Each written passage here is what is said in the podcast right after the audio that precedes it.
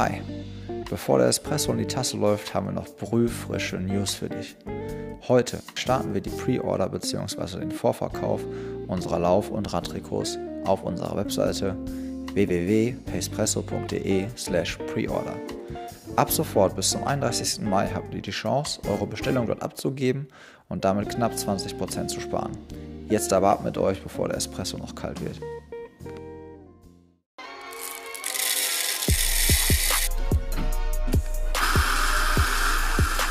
Pacepresso, der Podcast für Koffein-Junkies und Ausdauersportler. Hallo und herzlich willkommen zu einer weiteren Folge vom Pacepresso Podcast. Mein Name ist Tobias Prinz und mir virtuell zugeschaltet ist Jan Fitschen. Äh, Jan werden wahrscheinlich die meisten von euch kennen, aber ich stelle ihn jetzt auch gerne nochmal vor. Und zwar ist Jan 2006 Europameister über die 10.000 Meter geworden, ist 28-facher deutscher Meister, Buchautor, ihr könnt euch äh, denken, ehemaliger Laufprofi, Vater und dann habe ich hier natürlich noch notiert, Motivator, Coach und Reiseführer. Ist er auch, so ein bisschen. Kann man auch alles, könnte man, ist zumindest, zumindest glaube ich, alles nicht gelogen. Und ähm, ja, 28-facher deutscher Meister habe ich gerade selber noch gegoogelt und da war ich schon sehr, sehr baff. Also ich meine, es war ja klar, dass der eine oder andere Titel dabei ist, aber 28 ist schon, ich weiß nicht, wie oft die Bayern Meister geworden sind, aber ich glaube, du bist da auf einer Wellenlänge.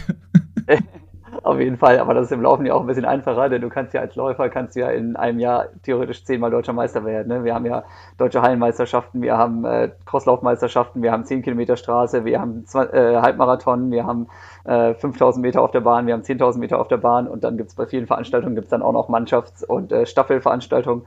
Naja, also ähm, ein Teamkollege hat es geschafft, mit einem einzigen Rennen viermal deutscher Meister zu werden. Der hat nämlich damals bei irgendeiner ja, Straßenlaufmeisterschaft Juniorentitel gewonnen, Juniorenmannschaft gewonnen, Männermannschaft gewonnen und ich glaube Männer einzeln auch noch irgendwie gewonnen. Ne? Also so schlimm war es bei mir nicht, aber es waren eben auch Mannschaftserfolge dann dabei bei diesen deutschen Meistertiteln. Ja, aber es sind alles deutsche Meistertitel, von daher äh, alles äh, ganz official.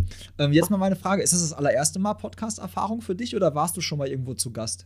Konnte man dir nee. schon mal irgendwo lauschen? Mittlerweile, ja, ja, mittlerweile schon einige gemacht. Also Podcast ist ja ziemlich angesagt. Und ich überlege auch, ob ich das nicht selber mal auf die Reihe kriege. Würde ich ja mhm. eigentlich auch ganz gerne mal machen, weil ich einfach halt auch gerne quatsche ne? und äh, gerade übers Laufen natürlich gerne quatsche. Aber bisher war ich vor allem eben auch bei verschiedenen schon zu Gast, ja. Ja ich würde sagen, wir fangen mal an mit der aktiven Karriere. Jetzt haben wir gerade schon die, die Titel gehabt und dann äh, ist ja ganz klar, den Namen Jan Fitschen verbinden alle, glaube ich, immer sofort mit dem Europameisterschaftstitel. So, das war das Riesending. Und da hat ja jeder irgendwie so vor Augen, wie auch diese letzte Runde noch gelaufen wurde. Also es war wirklich so ein Finish, was irgendwie auch irgendwie jedem so in Erinnerung bleibt. Das war jetzt kein normales Finish, würde ich zumindest so als ich würde jetzt nicht sagen, dass ich, also Leichtathletik-Experte auf gar keinen Fall, aber ähm, das war schon ein bisschen anders. Das war schon sehr besonders, wie das, äh, wie das da zu Ende gelaufen wurde und wie du das dann noch gemacht hast. Denkst du an diesen Tag noch oft zurück? Ja, doch, muss ich sagen. Also begleitet mich wirklich seitdem, äh, ich würde sagen, nicht jeden Tag, aber schon sehr, sehr oft. Ähm, zumal das halt immer wieder natürlich irgendwie auch angesprochen wird, wenn man irgendwo mit Leuten joggen geht und ja, und ich weiß noch genau, was ich damals gemacht habe, Jan, als du da gelaufen bist und so. Und ich habe das bei YouTube angeguckt und überhaupt. Und naja, dann mache ich auch Vorträge. Und da spielt das natürlich auch wieder eine Rolle. Äh, gestern war ich hier beim, beim NDR Sportclub im Fernsehen zu Gast da ne, in, in der Live-Sendung. Und die spielen dann, um mich vorzustellen, ne, weil, naja, ich bin halt kein zehnfacher Olympiasieger, das heißt, es kennt mich nicht jeder, äh, außer halt so die Running Nerds. Und um mich den anderen eben auch wieder ins Gedächtnis zu rufen, wird das dann immer wieder und wieder eingespielt. Und ich freue mich jedes Mal und habe meinen Spaß. Ja, also du bist, der, du bist den Szenen auch dann nicht äh, irgendwie satt oder so. Also du kannst das immer noch, immer noch ein Grinsen im Gesicht, wenn du daran denkst oder wenn es dir vorgespielt wird oder wenn Leute dich darauf ansprechen. Ne? Absolut. Wie, wie waren, also was mich interessieren würde, so, ich sag mal, das habe ich auch zu Hendrik Pfeiffer äh, schon gesagt, so, den, den du ja auch kennst.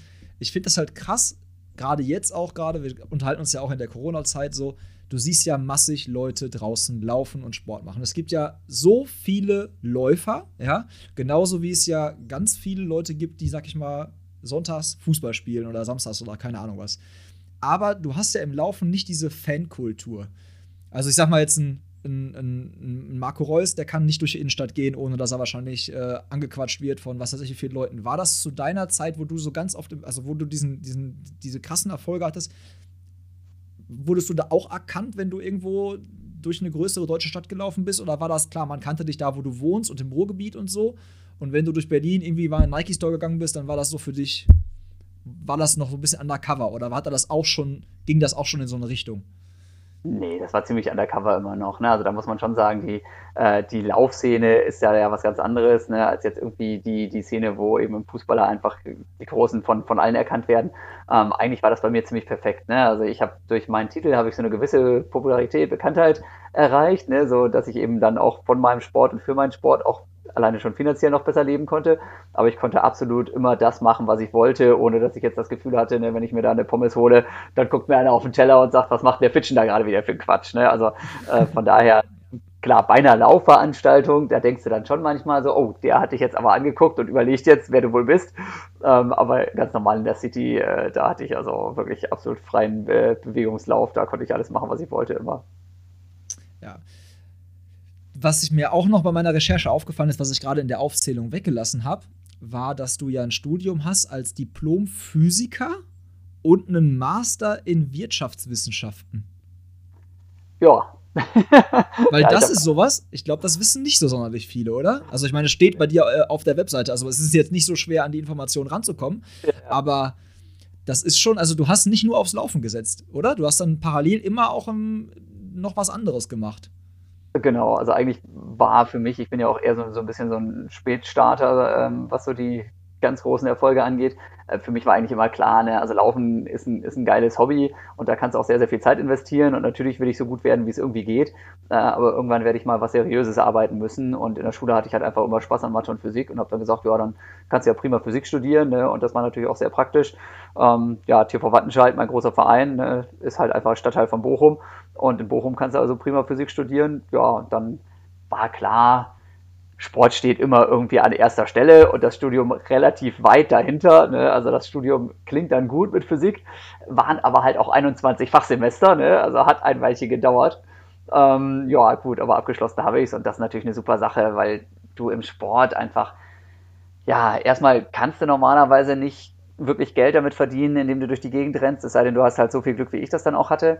Und dann ist es immer so eine Verletzung und der Drops ist gelutscht, ne? Und dann musst du dir was anderes einfallen lassen. Wir, wir sehen es jetzt gerade wieder, Olympische Spiele. Da haben sich die Jungs und Mädels jetzt alle ein Jahr vorbereitet und auf einmal heißt es ja Corona und ähm, Pustekuchen war nichts, ne? Können wir nächstes Jahr weiter gucken. Ähm, und deswegen war und bin ich halt froh, dass ich das mit Physik durchgezogen habe. Und dieses Wirtschaftsstudium, das war dann ein Master of Science in Management in Economics, wie sich das so schön nennt. Das war dann so ein berufsbegleitendes Studium ähm, am HMS, Hagener Institut für Managementstudien, also da an der äh, Fernuni Hagen angeschlossen. 500 Meter war, von mir entfernt quasi gerade. Ja, ja, genau, ne? kannst ja rüber gucken. Und ähm, das, äh, ja, das war dann eher so eine, ich sag mal, vergleichsweise entspannte Geschichte, so gerade wenn man es mit, mit Physik dann eben so in Relation setzt. Ja, aber ja, ja ist natürlich eine schöne Sache, ne? Und gerade wenn, wenn du dann jetzt so, ich, wie gesagt, lebe ja auch viel davon, dass ich so Motivationsvorträge und ähnliches mache und das ist schon immer ganz geil, ne? weil also erfolgreiche Sportler gibt es viele, aber erfolgreicher Sportler mit einem Physikdiplom und mit einem Wirtschaftsabschluss da kannst du natürlich noch mal ganz anders auf die Kacke hauen, wie man so schön sagt, und ein bisschen angeben, ne? Das ist gut. ja, also definitiv. Also, ähm, wie gesagt, ich glaube, da hast, also mit der Info haben wir, glaube ich, vielleicht auch den einen oder anderen jetzt überrascht, weil das hatten, glaube ich, wirklich nicht so viele auf dem Schirm. Aber du hast dann nie in dem, also du hast dein, dein, dein Diplom-Physiker nie beruflich irgendwie eingesetzt. Also du hast es studiert, aber du hast dann nie irgendwie praktisch gearbeitet, oder?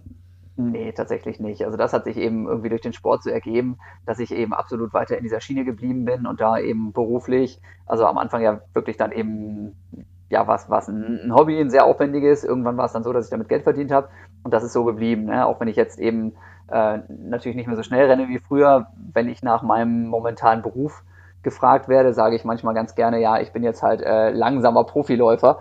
Das trifft es ganz gut. Ne? Also ich verdiene tatsächlich ja eben mein, mein Geld noch mit allem so rund um die Rennerei, aber eben halt auf einem, auf einem anderen Level. Aber Physik, das hat sich da nie ergeben. Ne? Und ähm, ja, also ich nutze es beruflich, indem ich halt damit angebe. Ne? Das ist, äh, dafür ist es sehr, sehr gut, weil alle davor ja. Respekt haben. Steht es auf der Visitenkarte. Absolut, natürlich, ganz weit oben. ganz weit oben. Ärgere mich noch, dass ich nicht noch einen Doktor gemacht habe da, das wäre auch noch total geil zum Angeben gewesen, aber. Schade. nee, aber ähm, Ja, also hätte mich, hat mich einfach interessiert, ne? weil halt, ich finde ja, die Verbindung halt schon echt, äh, echt gut, echt krass. Und ja, wie du schon sagst, das wäre eine Frage auch von mir gewesen. Ne? Also du lebst quasi, also dein, dein, dein Lebensunterhalt für, für dich und für die Familie wird halt schon immer eigentlich so durchs Laufen finanziert. Also im Prinzip wäre auch genau das meine Frage gewesen. Also im Prinzip lebst du jetzt auch noch vom Laufen, so wie du früher als Profi vom Laufen gelebt hast.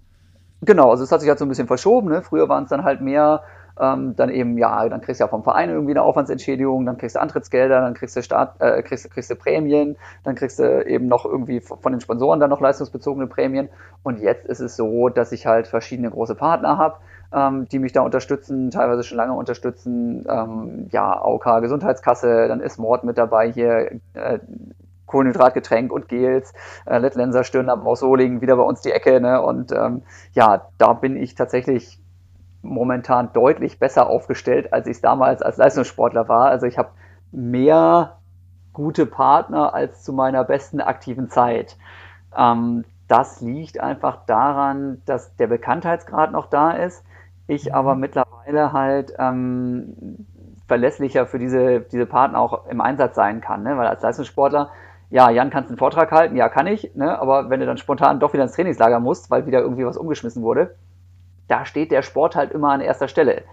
Jetzt stehen halt dann oft die Partner, diese Sponsoren dann an erster Stelle. Ne? Und das, wie gesagt, funktioniert ganz gut. Dann äh, ja, mache ich halt eben noch jede Menge so Vorträge. Mal ist es einfach ein Motivationsvortrag für eine große Firma, mal sind es irgendwelche laufspezifischen Sachen. Dann sind es Laufcamps, dann habe ich ja hier so ein, so ein Kenia-Buch geschrieben, wo ich jetzt einiges darum mache. Und so, ja, das greift alles ganz witzig ineinander über. Ne? Man muss natürlich kreativ sein und immer mal wieder gucken, was, was kann man noch so irgendwie anbieten, womit kann man eben auch noch ein bisschen Geld verdienen. Aber hätte ich nie gedacht, dass das doch wirklich so gut funktioniert und eben auch einfach so einen riesen Spaß macht. Ne? Weil ja, jeder, jeder Läufer erzählt gerne übers Laufen und über das, was er da so macht und trägt diese Leidenschaft weiter. Ne? Da ist ja egal, ob du nur 10 Kilometer in der Stunde läufst oder eben in einer halben Stunde. Wir labern einfach alle gerne übers Laufen und ich werde auch noch dafür bezahlt. Ne? Das ist nicht schlecht. Ja, ja ich glaube halt auch, dass, was du sagtest mit den, also du hast mir quasi jetzt gerade den Ball an den Elfmeterpunkt gelegt, weil da waren noch so ein paar Fragen, die kann ich jetzt wunderbar da andocken. Aber ähm, ich glaube halt, du hast jetzt auch, glaube ich, du, für die Leute, du bist ja ein sehr nahbarer Typ so. Wenn man dich irgendwo trifft bei einem Event, du kommst, wie du schon sagst, von deiner Art mit jedem irgendwie ins Gespräch, der irgendwie schon mal die Laufschuhe geschnürt hat. Du hast sofort irgendwie so, ein, so einen Ansatzpunkt. Und ich kann mir halt gut vorstellen, dass auch viele Leute jetzt nochmal, glaube ich, mehr über dich, also mehr von dir wissen, als du vielleicht früher als Profi warst. Also ich glaube, weil die einfach, jetzt hast du, du sprichst eine größere, breitere Masse an über diese ganzen, über diese ganzen Sachen, als du vorher als der Profiläufer, da hast du halt die Leichtathletik-Szene angesprochen. So, und das ist ja genau das, was ich auch nochmal am Anfang halt meinte. Es gibt mega viele Läufer. Aber mhm. frag die mal, wer ist der, wer sind denn aktuell die Jungs, die sich für Olympia qualifiziert haben, im Marathon beispielsweise oder in den 10, für 10.000 Meter. Das Wissen von den Menschen, die da jeden Tag rausgehen und für sich irgendwie 5 oder 10 Kilometer laufen, vielleicht 5 Prozent, würde ich schätzen. Ja, ja. Ich weiß es nicht. Absolut, absolut, hast absolut recht. Das ja, ist so, das ne? Ist natürlich Genau, und das, das ist natürlich interessant, ne, dass man das irgendwie hinkriegt, ähm, dass man, ich meine, es ist halt so, ne, es ist eigentlich ist es egal, wie, wie schnell du rennst, ne, ob du jetzt, wie gesagt, gerade Olympische Spiele, die, die Norm geschafft hast oder eben äh, deinen allerersten Marathon überhaupt irgendwie schaffen willst. Ne, die, die, die Fragen, die uns umtreiben, die Ziele, die wir haben, die sind bei allen die gleichen. Und das ist halt ganz geil, ne, dass du da eben so, ja, eben auf, auf äh, Kopfhöhe irgendwie mit allen sprechen kannst und so, ne, und wenn du da halt Bock drauf hast und wenn diese Begeisterung halt überspringt, ne, dann ja, ist das natürlich super, ne, weil du brauchst eine große, große Zielgruppe für das, was du machst. Ne? Ja, definitiv. Jetzt ähm, die Frage, was ich sagte, wo du mir den Ball an den Elfmeterpunkt gelegt hast.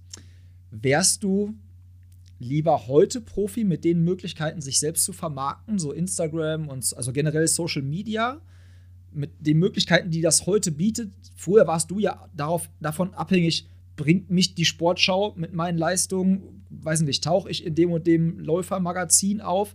Heute können die Athleten ja quasi selber halt für sich Werbung machen und aus sich selbst eine Marke machen. Einige machen das ja auch. Manche sagen, ich lasse die Leistung weiter für mich sprechen, ich konzentriere mich aufs Laufen.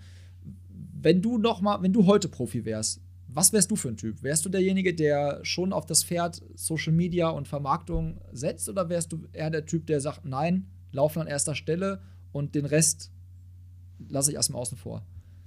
Also ich glaube, ich würde das auf jeden Fall auch probieren mit diesen Social-Media-Geschichten, ähm, so wie ich es ja jetzt letzten Endes auch mache. Nur ähm, klar, wenn richtig Leistung dahinter steht, ist das natürlich nochmal ein anderer Schnack und noch ein bisschen leichter vielleicht auch. Ähm, ob das mir so gut bekommen hätte, das steht auf einem ganz anderen Blatt, ne? weil ich schon merke, dass das auch, auch wenn es Spaß macht und natürlich tolle Chancen bietet, das ist auch eine gewisse Belastung. Ne? Du musst immer dir was einfallen lassen, du musst immer hier nochmal, du musst da nochmal. Und ähm, da kommt man halt auch ganz schnell rein, dass man eben ja, nach dem Training halt doch nochmal kurz diese Fotos postet und nochmal 327 Likes verteilt und nochmal hier sich was überlegt und da was überlegt, statt eben, ja, sich vernünftig auszudehnen, statt direkt irgendwie was Vernünftiges zu essen, statt direkt unter die Dusche zu hüpfen. Also man kann sich da auch ganz, ganz schnell in sowas verzetteln und von daher, das bietet Riesenchancen für die Sportler und ist total geil. Aber ähm, man muss auch fairerweise sagen, das ist auch kein Selbstläufer, ne? sondern man muss da vieles machen und das kann durchaus sein, dass der sportliche Erfolg dann auf der, auf der Strecke bleibt. Und bei mir war das auch so, dass ich schon zugesehen habe, ähm, dass ich eben auch diese Selbstvermarktung, die das ja letzten Endes ist mit, mit Social Media, dass ich die auch vorangetrieben habe immer. Das waren halt andere Mittel. Ne? Also ich habe dann eben festgestellt, so, ja, nachdem ich Europameister war, ich hatte halt keine Webseite, 2006, ne, da manche hatten eine, ich hatte keine, weil bis dahin hat sich auch keiner für mich interessiert da habe ich dann schon gesehen, ne? so jetzt rucki zucki eine Webseite an den Start bringen und dann habe ich eben für verschiedene Laufzeitungen dann Kolumnen geschrieben, um damit den Bekanntheitsgrad dann auch hochzuhalten.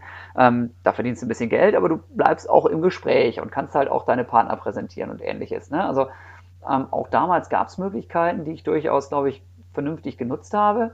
Und ich glaube auch, sonst wäre ich jetzt nicht mehr in der Lage, das so professionell zu machen, wie ich es jetzt mache. Ne? Sondern ich habe schon immer auch zugesehen, dass auch abseits der sportlichen Erfolge dieser Bekanntheitsgrad irgendwie da ist und dass ich so meine Message, die ich gerne rüberbringen möchte, so eben Lauf macht Spaß und ist geil und Leute, macht einfach, das habe ich schon damals auch immer probiert. Ne, war dann halt ohne Instagram und vielleicht dann irgendwann mal mit Facebook. Ne, aber ähm, habe ich schon auch immer versucht, muss ich sagen, ja. Glaubst du, dass das auch ein Schlüssel der Kenianer ist? Dass die halt diese Ablenkung und dieses, dass die so ein bisschen, ich habe ja auch dein Buch gelesen, ne, und du sitzt ja jetzt auch wieder vor einer kenianischen Flagge vor mir. Ähm, ich glaube, Eliud Kipchoge zum Beispiel ist natürlich irgendwo aktiv auf den Social Medias, aber bei weitem nicht so, ähm, ja, wie andere es vielleicht sind.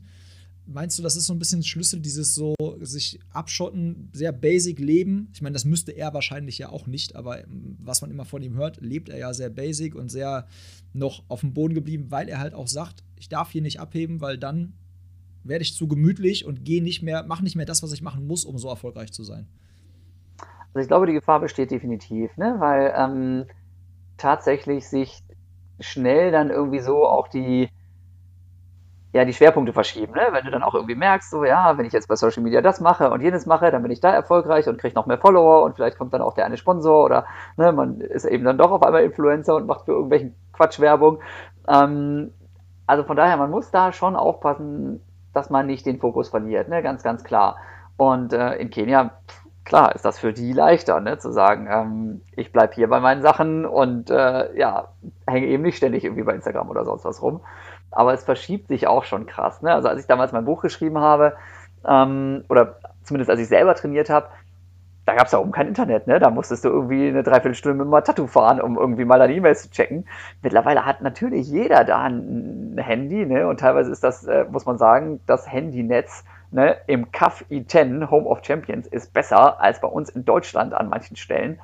Ne? Ähm, ich wette, dass auch einige hoffnungsvolle Nachwuchskarrieren daran zugrunde gehen, dass die jetzt eben auch bei Facebook und Instagram und sonst wo rumhängen, statt sich aufs Training zu konzentrieren. Also da ist definitiv auch ein Umbruch da, ja. Ist auch wieder eine Chance für uns Europäer quasi. Ganz genau, ganz genau. Wir schwimmen jetzt auch mit Technik zu und mit den ganzen äh, Verweichlichungsmaschinen des westlichen Standards. Dann können wir sie wieder überholen.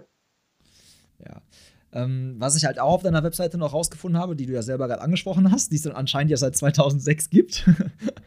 ähm, Deine Berlin-Marathon-Bestzeit aus 2012 ist 2.13.10. Weißt du noch, wie damals die Olympianorm war, die du, oder, oder wie, was man hätte damals laufen müssen, um sich für Olympia zu qualifizieren im Marathon? Ja, das war so, dass ich damals das auch probiert hatte. Also wir hätten, Olympische Spiele waren ja dann im, im Sommer wieder und ich hätte eigentlich im Frühjahr 2012, hätte ich eine 2.12.30 rennen müssen. Ähm, ja, das habe ich versucht in Düsseldorf, habe dann aber einen Muskelbündelriss mir da irgendwie zugezogen und bin dann da wirklich umgefallen und das war gar nicht so schön. Und im Herbst bin ich dann eben diese 213 gelaufen. Also das hätte auch damals nicht gereicht für die Olympischen Spiele. Ne? Das ist ja immer so ein bisschen auf und ab mit diesen Normen. Mal sind die brutal hart, mal sind, sind sie ein bisschen weicher. Ähm, ich glaube, vier Jahre vorher, da ging das sogar noch. Ähm, also irgendwann hatten wir auch mal eine, eine Olympianorm von 2014, glaube ich. Ähm, aber das muss man sagen, dafür war ich einfach immer zu langsam. Ne? Ich habe eigentlich ganz ehrlich auch das nicht unbedingt hinbekommen, meine Bahnleistung tatsächlich auf die Straße zu übertragen. Also ich hätte im im Marathon, wenn man so die 5.000 und 10.000 Meter Zeiten anguckt, hätte ich schon im Marathon ein bisschen schneller laufen müssen. Ähm, aber Marathon war wirklich dann ja auch erst so ganz zum Herbst meiner Karriere, wie man so schön sagt, dann Thema. Äh, ich habe es einfach vorher auch nicht hingekriegt wegen irgendwelchen Verletzungen und weil ich zu lange auf der Bahn rumgeturnt bin. Ähm, von daher, ich habe ja nur drei Marathons ins Ziel gebracht. Ne? Also da denke ich, wäre schon noch mehr gegangen, aber hätte, wenn und aber, ist schon okay so. Ja, ich glaube, du bist mit dir da voll im Reinen, oder? Also ich meine, das ist, glaube ich, schon so, dass man das. Äh, ich meine, die Zeit ist ja auch ne, ist ja eine geraden Zeit. Ist ja jetzt nicht, ne, also ich meine, äh, wie weiß nicht, wann bei den letzten Olympischen Spielen für Brasilien mit der Zeit, war, da war die Norm doch gar nicht so weit weg von der Zeit, oder? Oder da wärst, hättest du dich wahrscheinlich mit der Zeit sogar qualifiziert. Ja, genau. Also irgendwann zwischendurch waren die, waren die Qualis mal ein bisschen, bisschen lascher, da, da wäre das gegangen. Ne? Aber jetzt sind sie ja noch härter geworden. Ja, jetzt ähm, ist es wieder runtergegangen, ja. Ja, genau. Ne? Also jetzt laufen alle mit Wunderschuhen und mit Morden durch die Gegend und auf einmal explodieren schon wieder die Zeiten. Ähm, nein, also ich, ich glaube, es gibt keinen Leistungssportler, der nicht innerlich so ein bisschen sagt, oh, guck mal, da wäre ich gerne schneller gewesen und da hätte ich noch gerne dieses und jenes. Ähm, aber das ist bei mir halt so. Ne? Also dieser EM-Titel war schon äh, genial und viel mehr, als ich mir je erhofft habe. Und dieses ganze Thema Marathon war eigentlich auch ein absoluter Bonus, weil ich eigentlich so von der Veranlagung her wirklich so ein, so ein Bahnläufer bin. Ne?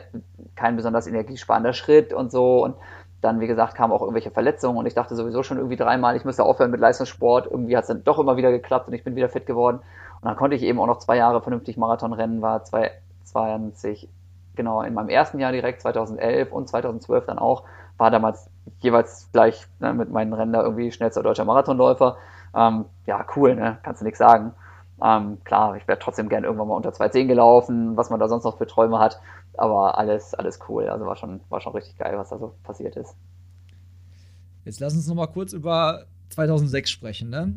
Als du da in das Rennen gegangen bist, war das, also, weil ich muss gestehen, das war da stecke ich jetzt nicht so tief in dieser Zeit drin. War das damals, dass, da, hatten die dich auf dem Schirm? Also war das, war das so, dass da schon so vorm Rennen die deutschen Medien gesagt haben, so, ja, wenn das gut läuft, dann kann der Fitschen da, oder warst du wirklich der totale Underdog? Also was heißt Underdog, aber so das, das, international gesehen. Ja, ja, das muss man schon sagen. Also von den, von den Vorleistungen her, da waren Leute im Rennen, äh, die konnten halt allein von den Bestzeiten her mal locker 40 Sekunden schneller laufen als ich. Ne? Und zwar nicht nur ein oder zwei, sondern eben eher drei, vier, fünf.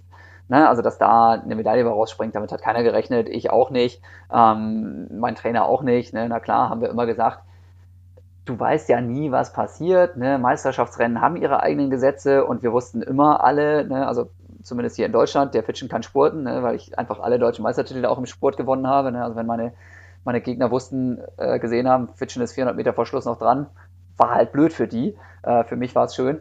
Und von daher haben wir halt gesagt, okay, wir spekulieren, wenn die vorne rumtrödeln und es geht in die letzte Runde, mal gucken, was passiert. Ne? Und ich hätte auch eine 5000 Meter laufen können da, aber da sind halt noch mehr Leute dabei gewesen, die spurten konnten und deswegen haben wir direkt gesagt, nee, wir probieren es mal über 10, ne? weil pff, letzten Endes, wer weiß, was passiert. Ne? Mal gucken, über 10.000 Meter ist halt keine oder nicht so viele Jungs, die spurten können. Ja, aber dass das so dann alles zusammenpasst, ne? Und dann wirklich, dann belauern die sich noch und haben schon, haben mich schon völlig abgeschrieben, eine riesen Lücke und dann kommst du wieder dran und ja, sowas kannst du nicht, kannst du nicht einkalkulieren, kannst du nicht planen. Also zumindest nicht, wenn man so deutlich stärkere Gegner hat, als ich die damals hatte. Ne?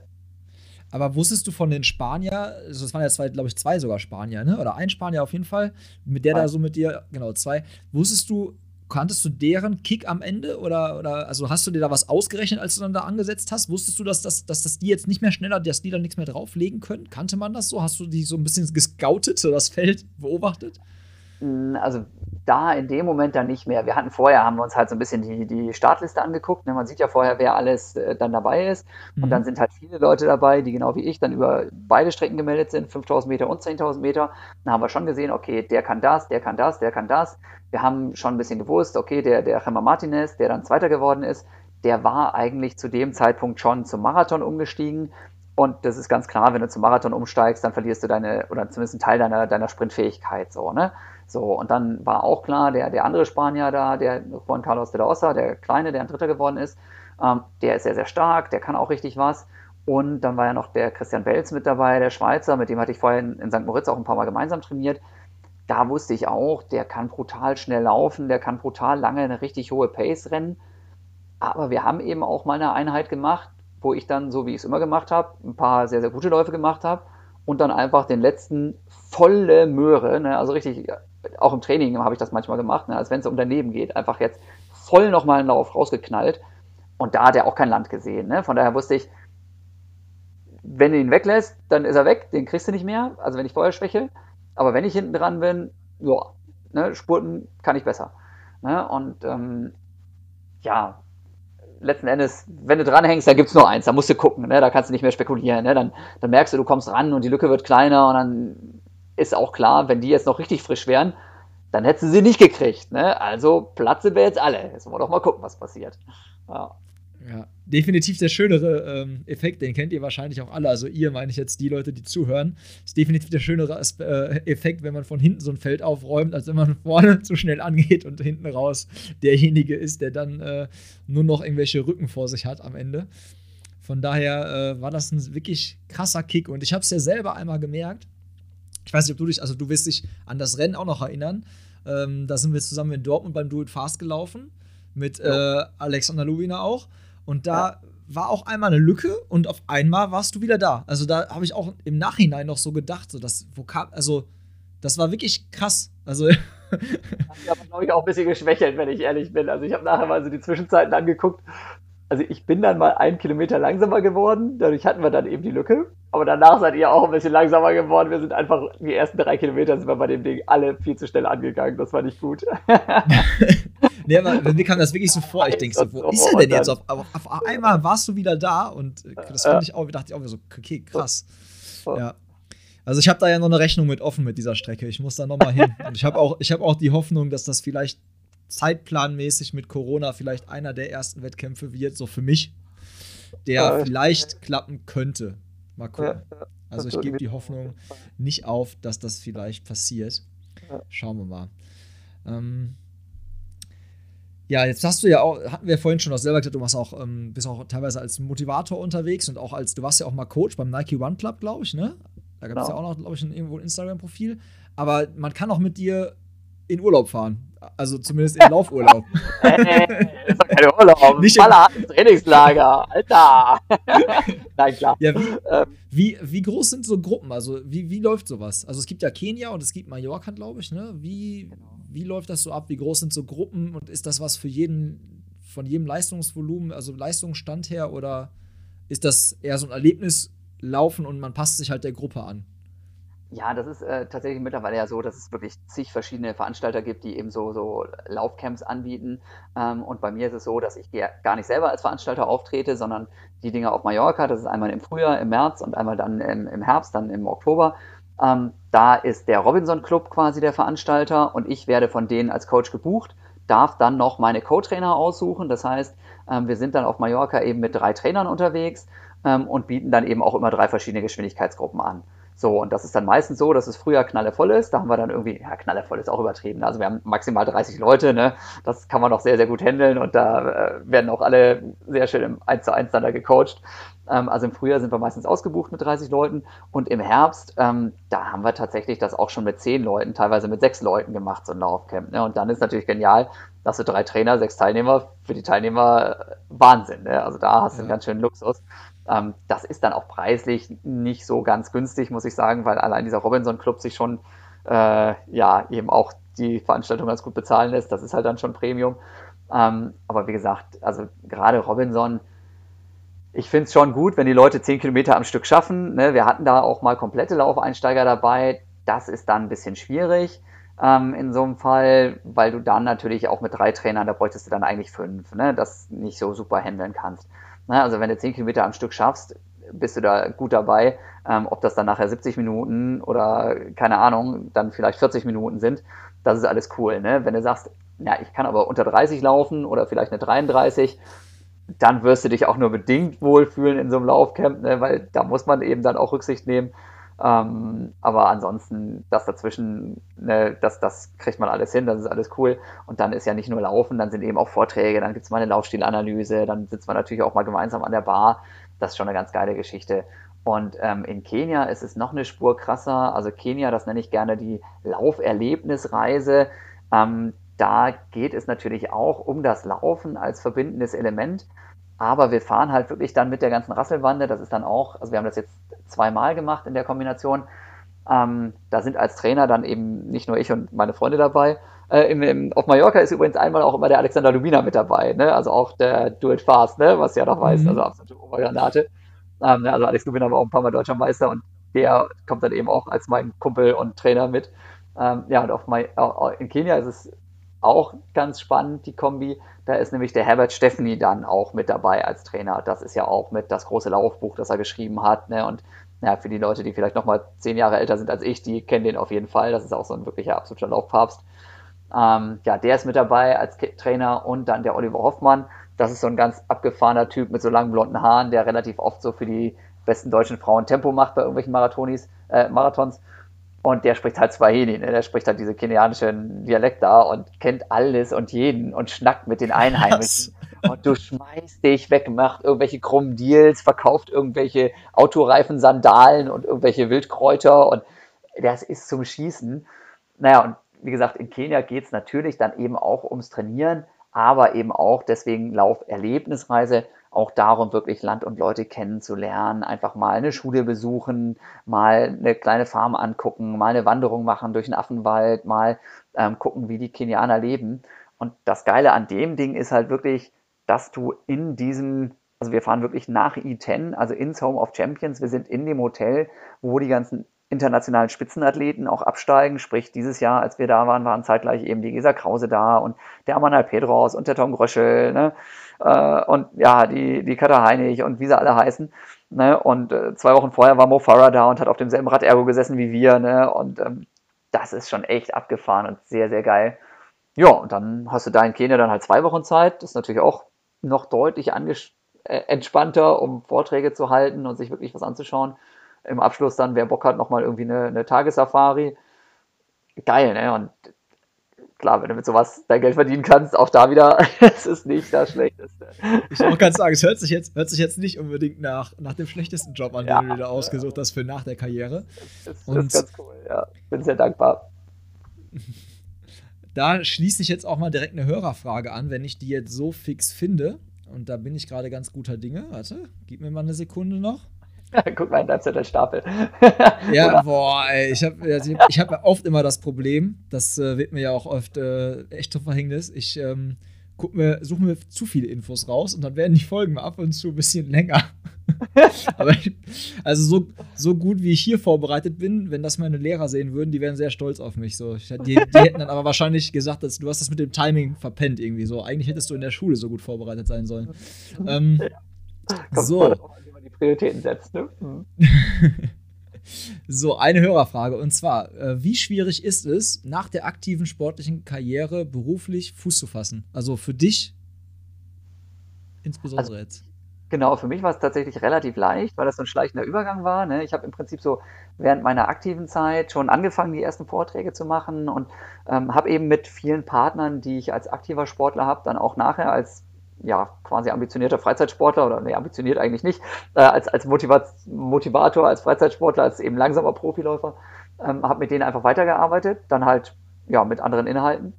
Ähm, von daher war es für mich tatsächlich relativ leicht, also jetzt rein beruflich. Zwischendurch also hatte ich dann schon mal die große Krise, weil ich gedacht habe, so, ja, ich will ja unbedingt noch mal schneller laufen und ich habe ja nicht freiwillig aufgehört, sondern es war halt eine, eine scheiß Verletzung, ne, dann Fuß-OP und noch eine Fuß-OP und das willst du nicht. Ne? Du willst natürlich nicht jetzt so einer blöden OP irgendwie die Entscheidung überlassen, ob du jetzt weiter rennst oder nicht.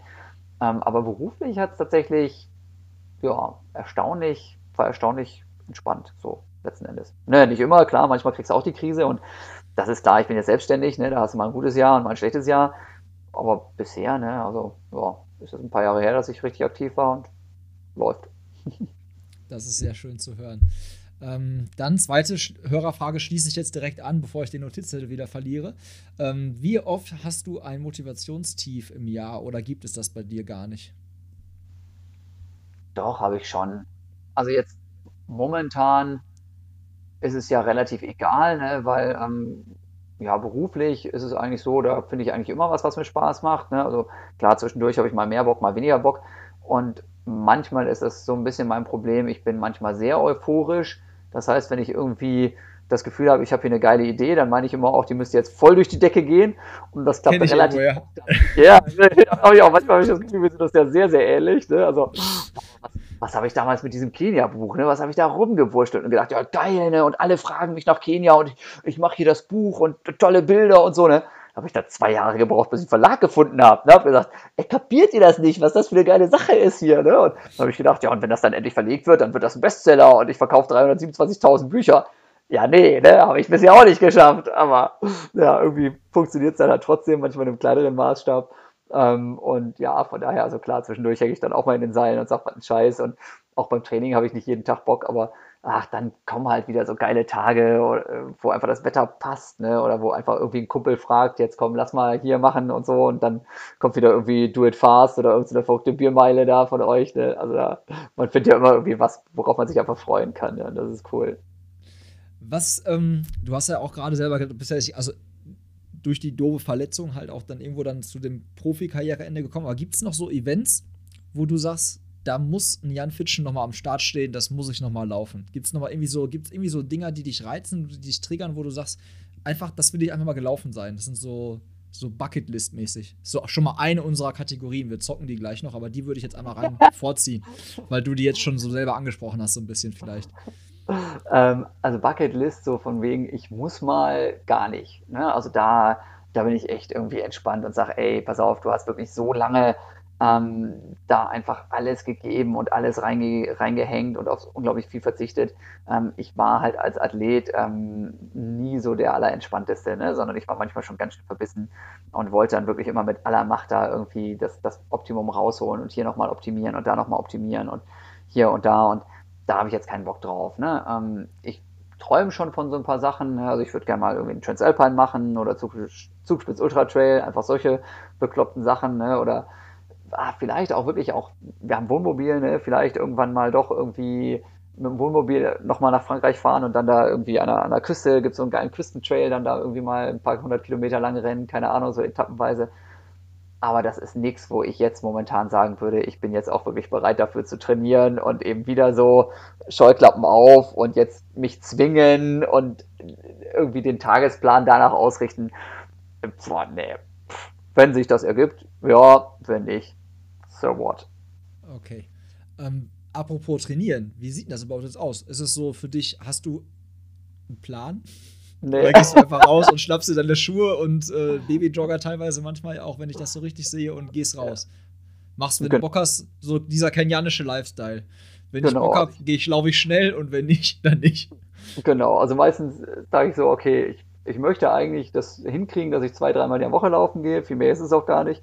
Ne? Und dann probiere ich schon so ein bisschen zu mischen, dass ich sage, so ja, sollten schon Minimum 10 Kilometer sein ne? und dann mal ist eine 15 und wenn ich sage, so jetzt habe ich mal Bock, dann mache ich auch mal irgendwie eine, eine 20 und so.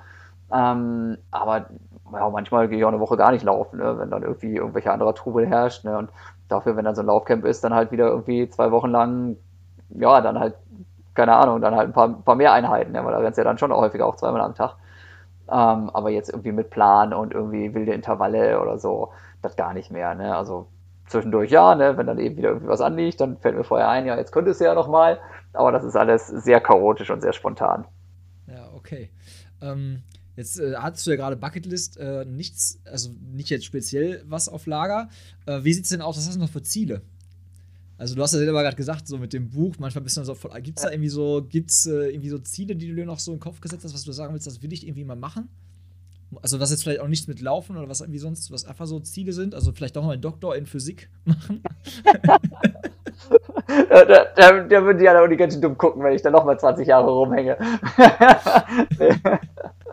nee, also ähm, eigentlich bin ich so im Moment ganz happy. Ne? Also mein, meinen Kids geht's gut, ne? da, habe ich einfach, freue ich mich drauf, dass ich mit denen irgendwie und dann, wie gesagt, so mit dem Wohnmobil dann durch die Gegend fahren kann, geilen Urlaub machen kann, so möglichst auch ja diese Selbstständigkeit, diese Eigenständigkeit auch beruflich da, das ist schon ganz geil, dass man da so gewisse Freiheiten hat, die man auch einfach nutzen kann.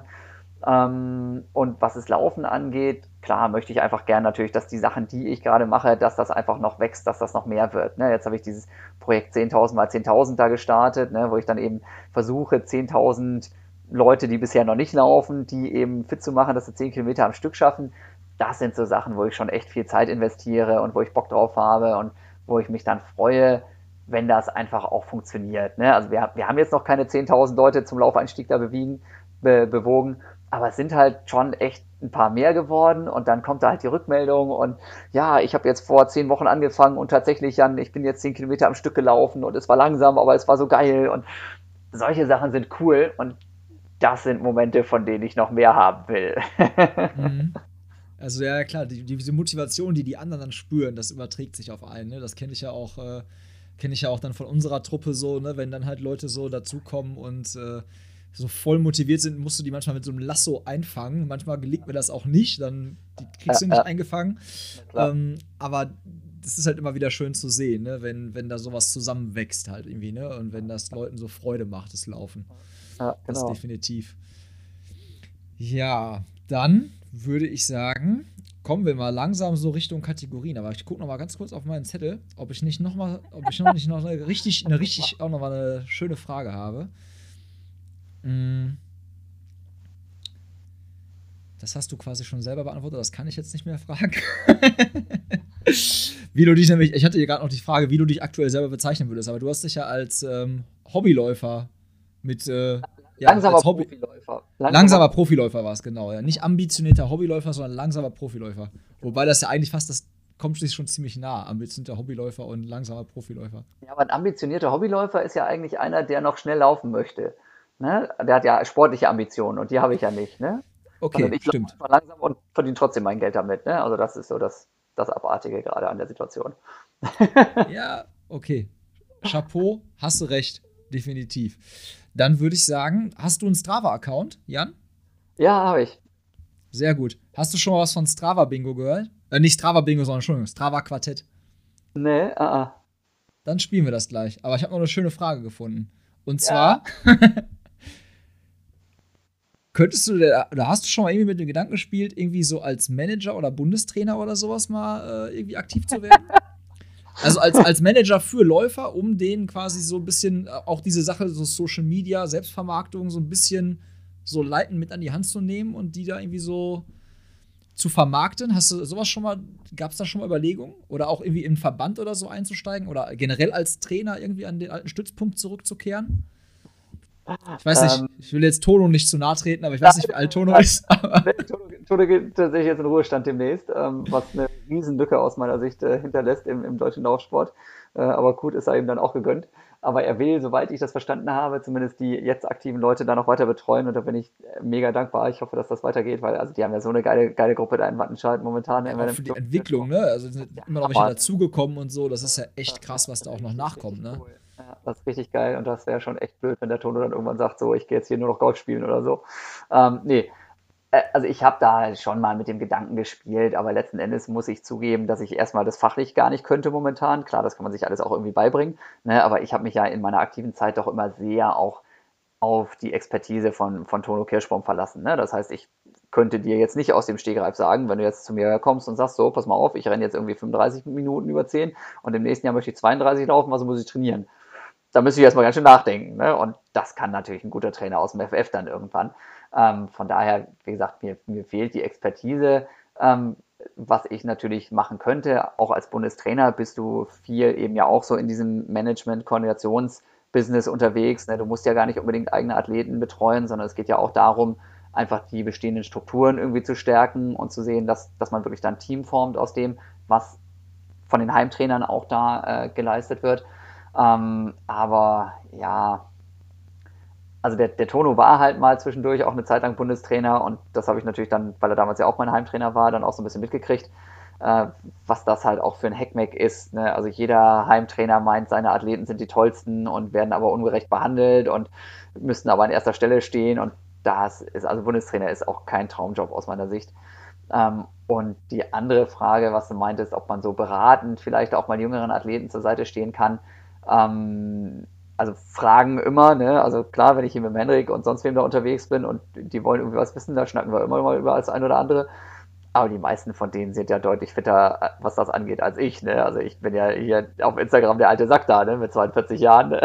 Kann ich nicht den 20-Jährigen erklären, wie sie Instagram oder sonst was zu handeln haben. Ne? Ja, wenn man sich die Followerzahlen anguckt, dann ist das ja schon was, was du halt ja geschafft hast, ne? mit langjährigen Partnern zusammenzuarbeiten und auch neue Partner. Ich meine, Morten gab es ja vor als in deiner aktiven Karriere nicht. Die gibt es ja erst seit kurzem. So, genau. das sind ja auch Partner, denen man sich präsentieren muss, die man von sich überzeugen muss. Und das sind ja auch alles Sachen, Connections, Kontakte. Das wäre, also, da war einfach so ein Gedanke, der mir während meinem Notizzettel schreiben kam.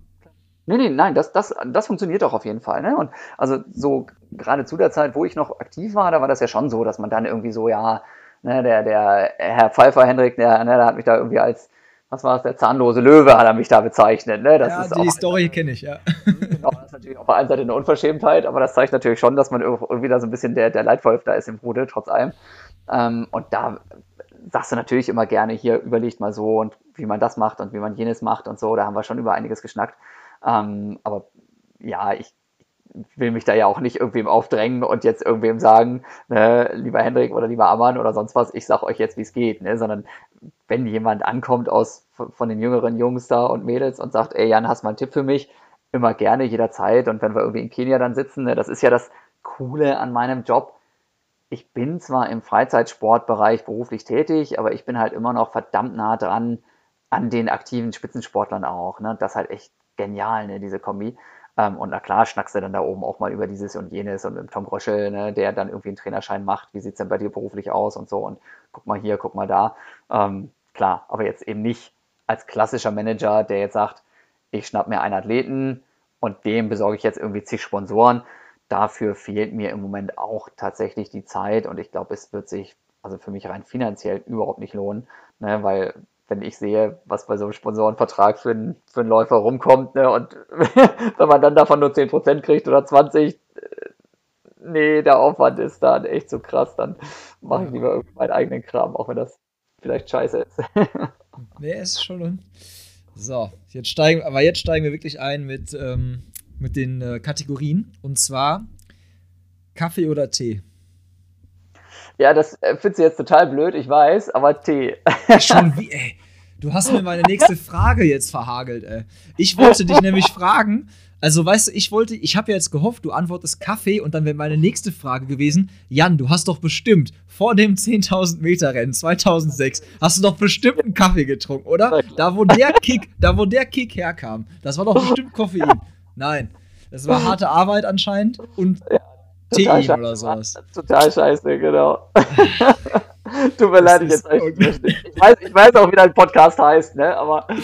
Ah. ja, es, es ist, ist egal. Es sei dir verziehen. Es sei dir verziehen. Dann, ähm, äh, ja, mache ich jetzt den großen Abbieger Richtung Asphalt oder Trail. Oh, mittlerweile viel lieber Trail. Oh, was heißt mittlerweile eigentlich immer so? Ja, ja. Also Asphalt zum, zum Schnellrennen und zum Wettkämpfe laufen, geil, klar. Ne? Also macht mehr Spaß, irgendwie durch die Straßen von Berlin zu ballern und nachher eine geile Zeit zu haben bei einem riesen Marathon mit zigtausend Leuten. Aber fürs Training immer Waldwege und irgendwelche kleinen Verschlungenen und sonst was und Abenteuer so ein bisschen zumindest. Ja.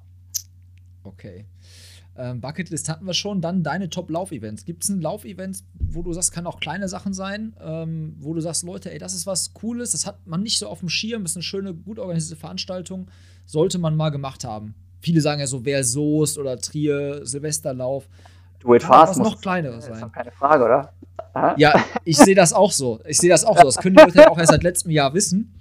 Also ja, genau. die, Kulisse, die Kulisse bietet echt äh, sehr, viel hat sehr viel Potenzial, sehr viel Ruhrpott-Charme, aber auch dieses neue Ruhrpott. Ja. Also dieses wirklich sich entwickeln, Stadtentwicklung zu betreiben. Ja. Ich finde gut. Genau, ich finde es auch geil, muss ich sagen. Ansonsten, klar, ne, ich, ich stehe auch einfach auf die großen Dinger da. Ne? Also jetzt Berlin-Marathon, äh, ja, Frankfurt-Marathon, Hamburg-Marathon. Ich finde es halt einfach auch witzig, weil ich halt auch total gern dann da auf der Messe vorher rumhänge, weil ich tausend Millionen Leute dann natürlich treffe, aktive, irgendwelche Leute, die, wie gesagt, mit mir irgendwelche auf irgendwelchen Laufreisen mittlerweile waren. Das ist schon genial. Ähm, und ansonsten, was ich eben auch ganz witzig finde, ist tatsächlich das mit diesen ganzen Running Crews. Und da gibt es ja auch ein paar, die doch sehr offen sind. Und das finde ich halt auch lustig, ne? wenn du dann einfach da in, in Frankfurt dann mit Rerun Frankfurt irgendwie durch die Gegend rennst. Ne? Oder in, in, Hamburg bin ich mit den Tide Runners einfach mal unterwegs gewesen. Äh, sowas finde ich auch immer sehr, sehr lässig. Ähm, muss also gar nicht unbedingt was Wettkampfmäßiges sein. Aber ich habe tatsächlich so von diesen, ja, ich sag mal so, so, so ähm, Kultläufen auch noch gar nicht so viel mitgemacht. Ne? Weil zu meiner aktiven Zeit war halt wirklich immer ziemlich Scheuklappen auf und dann hast du halt die Highlights und dann hast du deine Vorbereitungswettkämpfe und da kannst du nicht einfach just for fun hier nochmal und da nochmal durch die Gegend rennen. Ne? Und deswegen, ja, Trier Silvesterlauf war ich total oft, total geil, ne? macht schon Spaß. Ähm, ja, aber wenn es jetzt gerade um sowas geht wie, äh, keine Ahnung, Hermannslauf zum Beispiel, ne? ich komme ursprünglich aus Osnabrück und da gibt es in der Nähe dann da irgendwie den Hermannslauf. Mhm. Höre ich immer wieder, wie toll der ist und wie witzig der ist. Ne? Habe ich auch schon gehört, ja. Ja, genau, war ich aber noch nie. Ne? Also, ich was ich immer ja. sehr geil fand auch, da weiß ich gar nicht, ob es das noch gibt, das Finnenbahn-Meeting in Schloss Holte-Stukenbrock das war auch richtig geil, so eine Staffel auf so einer Finnenbahn, wo man dann mit drei Leuten da 90 Minuten lang möglichst viele, viele Runden abwechselnd äh, abfackeln muss. Das war auch mal richtig geil, so ein ganz kleines Ding. Ähm, ja, ansonsten weiß ich nicht.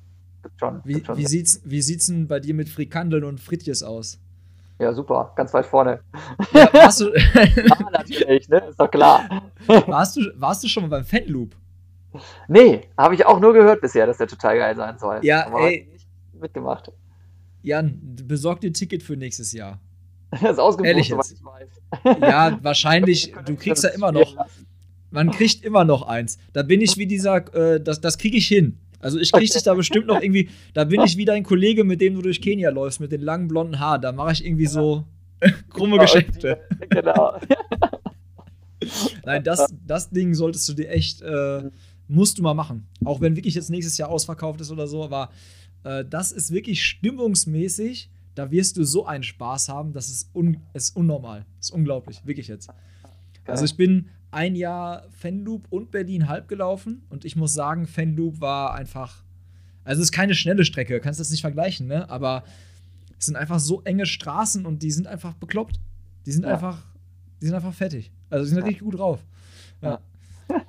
die packen DJ einfach mal eben über die, über die äh, Strecke mit so einem Hubwagen mhm. und der legt dann da irgendwie, weiß nicht, Schatzi schenkt mir ein Foto, die NL-Version auf und dann geht's da ab. Ja, geil. ja, das nur so als kleiner, als kleiner Tipp von mir. Solltest du auf jeden Fall mal äh, überlegen. So, dann kommen wir zum ja, Trainingsumfang in Stunden aktuell. Was hast du da so stehen im Schnitt? Ungefähr. Lachen jetzt alle wieder, das ist nicht so viel. Ja, drei würde ich sagen, drei bis vier, also pro Woche, nicht am Tag. Mit, mit Stabi, mit Stabi, also alles. Du darfst ruhig überall, wo man schwitzt. Stabi mache ich momentan auch nicht so viel, muss ich sagen. Also ich turne da zwar immer rum und sage allen, ihr müsst das machen, aber ich bin da gerade auch wieder in einer sehr nachlässigen Phase, wenn ich ehrlich bin. Also, aber das hast, also da bist du aber echt, du könntest im Zirkus auftreten, was du da, du kannst das ja richtig gut. Also ich, ich habe schon, hab schon zweimal überlegt, ob ich das auch machen soll, mich auf so einen Ball draufzustellen und dachte dann aber, dass es keine gute Idee ist. Also wenn du es mal probiert hast, verlernst du es halt nicht so schnell, ne? Das ist ganz gut. Ich profitiere halt bei allem, was ich mache, noch sehr von 20 Jahren Hochleistungssport, ne? Also. Ja, ich dann ungefähr von 33 Jahren Ungeschicklichkeit, was sowas angeht. Ja. Aber du kannst das lernen, du kannst das lernen. Also das habe ich ja auch nie geglaubt, ne? weil ich habe ja auch immer gesagt, na, warum läufst du? Ja, weil du irgendwie Bewegungslegastheniker bist und nichts kannst, außer eben im Kreis rumrennen. Aber diese ganzen Stabi-Übungen, die ich da mache, die sehen teilweise krass aus, aber die sind nicht so brutal. Also die kann man wirklich relativ leicht lernen. Ja, das nächste Mal, das nächste Mal sehen wir uns beide, da habe ich so eine Armmanschette um. Ja, mhm, genau. so Kopf, Kopfverband, genau. Arm gebrochen, Arm gebrochen und sagt, das war nicht so ein, das war gar nicht so schwer, Jan. Genau, Was hätte genau. ich geschafft? Genau. Ja. ähm, kommen wir mal zu deinem Schuhregal. Ich weiß ja, dass du einen langjährigen Partner hast. Ähm, mhm. Was steht so in deinem Schuhregal? Was für Schuhe hat Jan Fitschen und für welchen Zweck benutzt er welchen? Jo, ähm,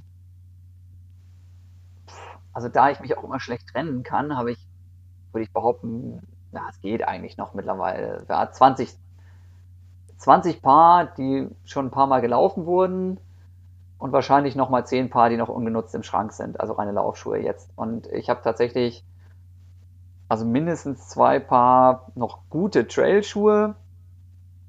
Ähm, einer so ein richtiger Trailschuh, einer so ein, so ein Allrounder, mit dem du halt auch auf der Straße noch ganz gut klarkommst. Dann, äh, ja, der Pegasus ist immer so mein, mein Standardding. Ne? Also ja, Nike ist mein großer Sponsor, das ist ja, glaube ich, kein großes Geheimnis. Ähm, den Pegasus nehme ich eigentlich so für alles. Davon habe ich, glaube ich, auch mindestens drei verschiedene noch rumstehen. Dann den Pegasus Turbo, die schnellere Variante davon. Ähm, dann habe ich auch den, oh, wie heißt der denn nochmal? Vomero? Epic React ja, Infinity Run. Genau, ja. Epic React Infinity Run, genau, dieser Anti-Verletzungsschuh. Äh, der kommt jetzt bald zu mir nach Hause. Ah, okay, ja, viel Spaß. Ja. Bin mal gespannt, was du davon hältst. Ähm, ich nehme den ganz gerne, wenn ich zum Beispiel hier eben mit dem Babyjogger unterwegs bin, weil der ist halt wirklich super, super soft und super so komfortabel. Aber zum Schnellrennen kann ich den nicht gebrauchen. Also da, das macht mir keinen Spaß mit dem Ding. Ähm, Verstehe ich nicht, wie, wie Leute damit Gas geben können. Äh, dafür gibt es dann einfach andere Schuhe. Ja, aber eben jetzt für so gemütlich und sowas finde ich den ganz geil.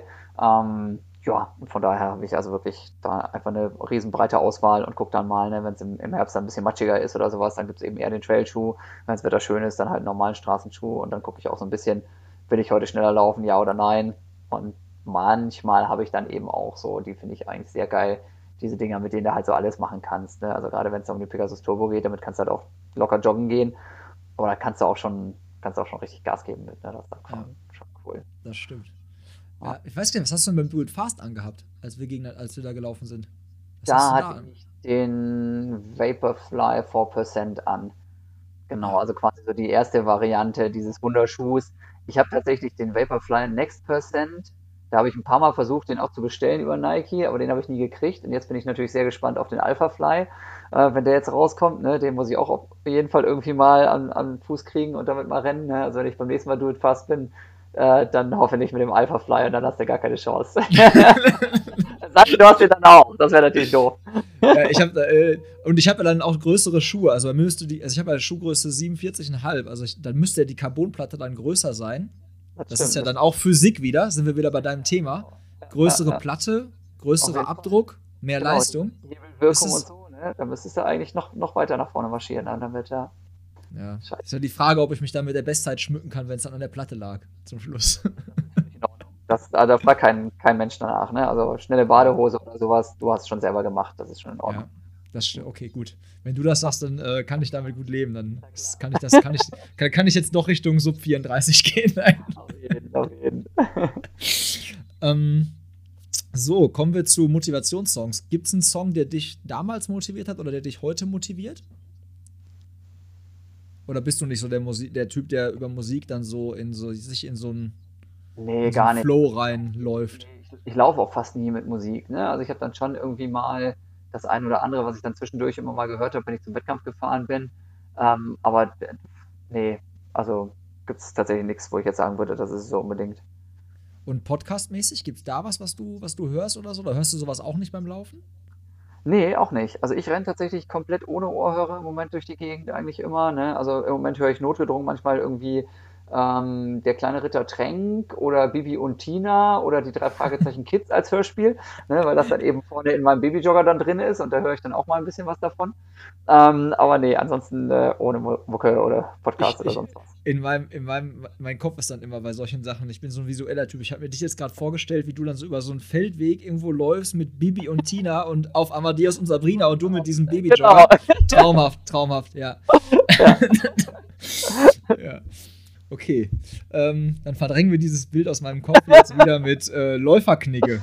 Und zwar gibt es etwas, es ist eine ganz beliebte Kategorie hier im Podcast, Läuferknigge, was Läufer machen, was sie lieber einfach mal sein lassen sollten. Also es sind so Sachen wie zum Beispiel, kann ich dir sagen, äh, richtiges Highlight ist nicht grüßen. Dass Menschen halt beim Laufen nicht grüßen, dass sich das aber so ja. gehört, das haben wir hier quasi schon offiziell verifiziert von fünf, sechs Personen gehört.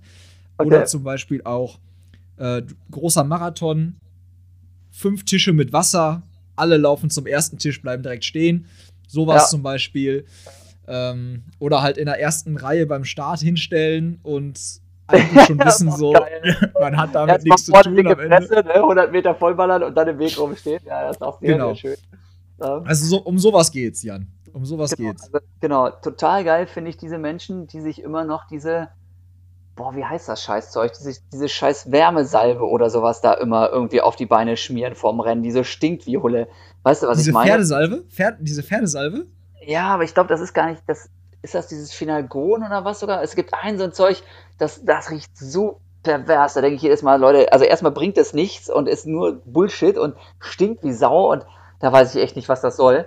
Ähm, und dann finde ich tatsächlich, liebe Leute, ja, jetzt große, große Bitte, wenn ihr doch, wie alle anderen auch, aufs Dixie rennt vorm Rennen, bitte, bitte, bitte ein bisschen auch da auf Sauberkeit achten und nicht da so einen Saustall hinterlassen. Also wenn ich da reinkomme, denke ich manchmal nur so, ey, wie scheiße muss man sein, ne? Also, dass man es dann eilig hat und keine Ahnung und ja, okay, ne? Und dass der Magen rebelliert, aber eieiei, was man da manchmal sieht. So, ich weiß nicht, ob das jetzt einer hören wollte, aber wir sind ja hier ganz unter uns und ganz ehrlich, ne? Vor allen Dingen habe ich dir noch zwei Minuten vorher, nicht mal zwei Minuten vorher gesagt, dass ich so ein sehr visueller Mensch bin, ja? Danke. Ja, tut mir leid, wenn du heute Anfang wegkriegst. Aber ich, ich kann mir, ich weiß halt leider auch, äh, von was du da redest, ja. Das ist halt Ja. leider echt einfach auch wirklich so ein, so, so ein Ding, so ein Ding, so ein Läuferding halt einfach, ne? Und es sind meistens zu wenig Dixies bei Ja, das Großveranstaltungen. sowieso. ist auch wieder genau, so. das ist auch, Ist auch wieder so. Ja. So, Strava-Quartett hatte ich schon angesprochen, sind wir sexy umkurvt, kommen wir jetzt aber hin. Und zwar öffne mal bitte deine Strava-App auf deinem Handy. So wie so good old times, so wie früher so Quartett. So. So. Wenn der Opel Manta gegen den GTI antritt, quasi jetzt. Ah, Auf der Quartettkarte. Ja, da hätte ich gute Karten, wenn ich Strava schon damals als aktiver gehabt hätte. Habe ich aber nicht. So, ja, habe ich geöffnet hier. Wo Ja, pass auf, dann gehst du unten auf Profil Hm, bin ich? und dann gehst du auf die Statistik Ähm, und natürlich oben auf Laufen, ne? Ich hatte letztens einen Radprofi da, da hatte ich, im, hatte ich nur im Laufen eine Chance. Deswegen, da musste ich dann kategorisch ausschließen, dass man über Radsport spricht. Da ist Statistik. Dieses Jahr. Oh, Genau, das, da bist du richtig bei dieses Jahr. pass auf, pass auf. Und zwar, ähm, Gast fängt an. Du darfst dir jetzt, das sind ja quasi Läufe, Zeit, Distanz, gewonnene Höhenmeter. Du fängst Ja. an und kannst in der Kategorie aussuchen, wo du halt der Meinung bist, dass du jetzt quasi mehr hast als ich. Ja, da habe ich, glaube ich, dieses Jahr mal überall abgekackt. Ähm, Gibt es nicht irgendwie auch Geschwindigkeit beim Dauerlauf durchschnittlicher oder sowas? Da würde ich jetzt ja, sagen. das gibt's in Clubs. Das gibt's in Clubs, aber das, Ah, leider misst er ja, das nicht hier. Leider, Leider. Ist nicht Ist ja nicht so, dass er mir das Spiel nicht selber ausgedacht hätte. Ah, dann würde ich sagen, in Höhe gelaufen gibt es auch nicht, oder? Dass man sagt, auf was für einer durchschnittlichen Meereshöhe bist du gelaufen? Boah. Das wäre auch noch interessant. Da kommt wieder der Physiker aus dir raus, ne? Ja, weil ich ja in Kenia im Höhentrainingslager war, da weiß ich ja, da hätte ich dir gegenüber einen Vorteil. Also, nee. Äh, ge äh, gewonnene Höhe. Ah, äh, scheiße, du wohnst in Hagen. Das geht Ich gar wollte gerade sagen, nicht. das ist, das ist oh, vor hier. alle, alle Menschen, die Hagen nicht kennen, denken so, boah krass, da müssen, ah, da müssen Berge sein, das ist ja, da liegt Ski oben, das Skigebiet. Hat man nie gehört, Hagen. Alpen, ja, äh, auf jeden Fall. Ja, 7855 Meter. Ja da habe ich nur 4300 zu bieten. Ja. Ah. Okay, aber du bist schon nah dran, aber auch. Kenia ist ja auch wahrscheinlich ziemlich wellig.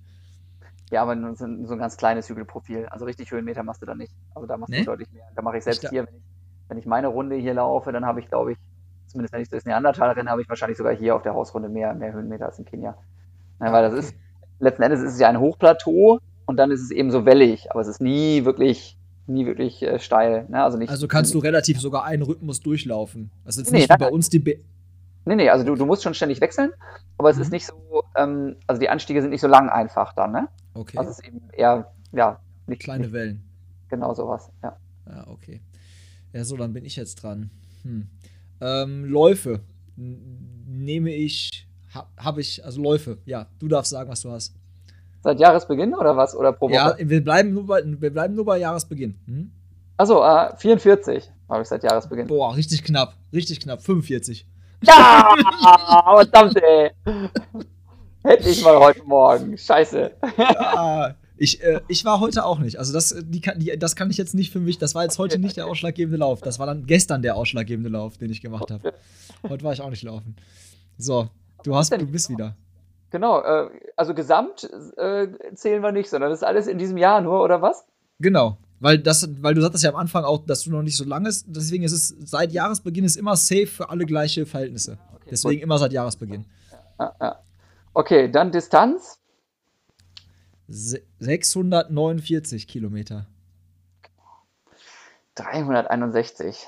Ja, guck mal, du, du bist nur einen Lauf weniger gelaufen.